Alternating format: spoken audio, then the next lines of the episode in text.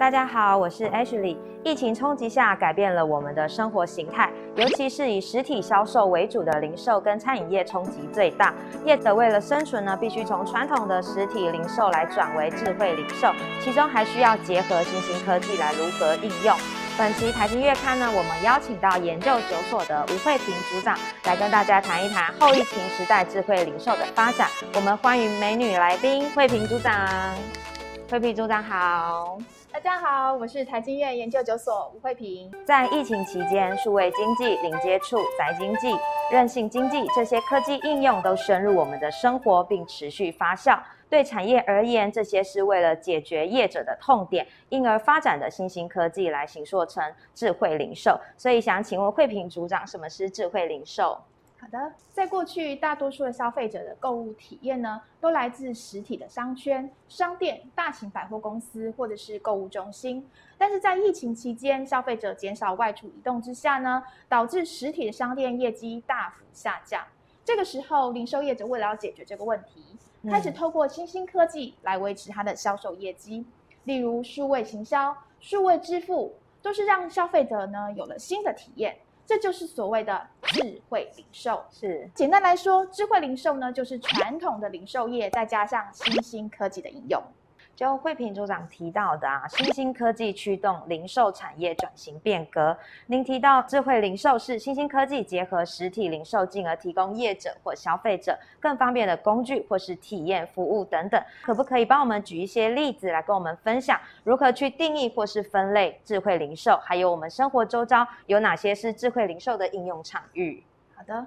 在我们台经院与台北市政府产发局合作的台北市新兴产业发展计划当中，我们将智慧零售技术厂商依照其应用的方式分为行销、支付、体验三个领域。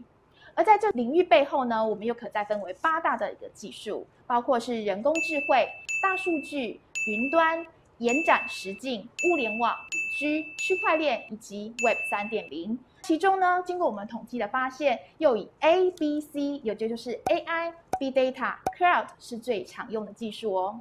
那再举例来说呢，我们可以让大家更清楚。我们走到了一之轩或者是八十五度 C 的门市，可以看到店家运用了 AI 影像结账。我们只需要将购买的商品放在平台的摄影机下，电脑呢就会自动来辨识我们买的商品的品项数量，还可以非常快速的结账。缩短我们结账排队时间哦。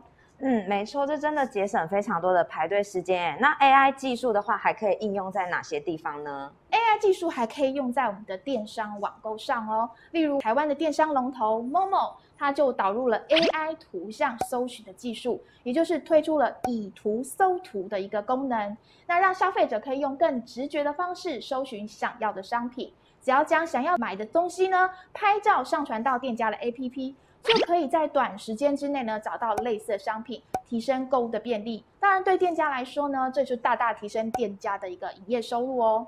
那就慧平组长的观察点呢，台湾智慧零售的发展现况以及它的商机在哪里？嗯，在零售业的虚实融合的一个趋势之下呢，台湾实体零售业与电商业的界限呢会越来越模糊，竞争当然也就越来越激烈了。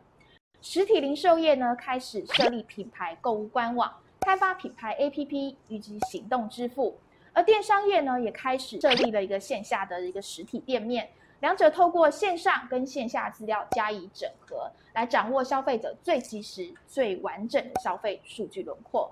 在了解消费者行为以及需求之后呢，进一步来刺激消费者的下一步购买。在这个全通路的一个零售趋势当中，我们要如何夺得先机，获得消费者的青睐呢？如果能够善用这些新兴科技工具，打造差异化的体验跟消费模式，带给消费者独特且个人化的服务跟商品，我想这就是最重要的制胜关键了。从疫情爆发呢到后疫时代，对于零售产业来说是危机也是商机。在转型过程中呢，地方跟中央也提供一些政策工具来串接智慧零售技术厂商的量能，希望可以解决业者的痛点，达成韧性经济。我们今天谢谢慧平组长来到现场，也谢谢大家的收看，我们下次再见，大家拜拜，拜拜。更多精彩内容都在我们本期的财经月刊，不要错过哦。喜欢我们影片的朋友，记得订阅、按赞，并开启小铃铛哦。也欢迎留言告诉我们你们想听的议题。下次见喽，拜拜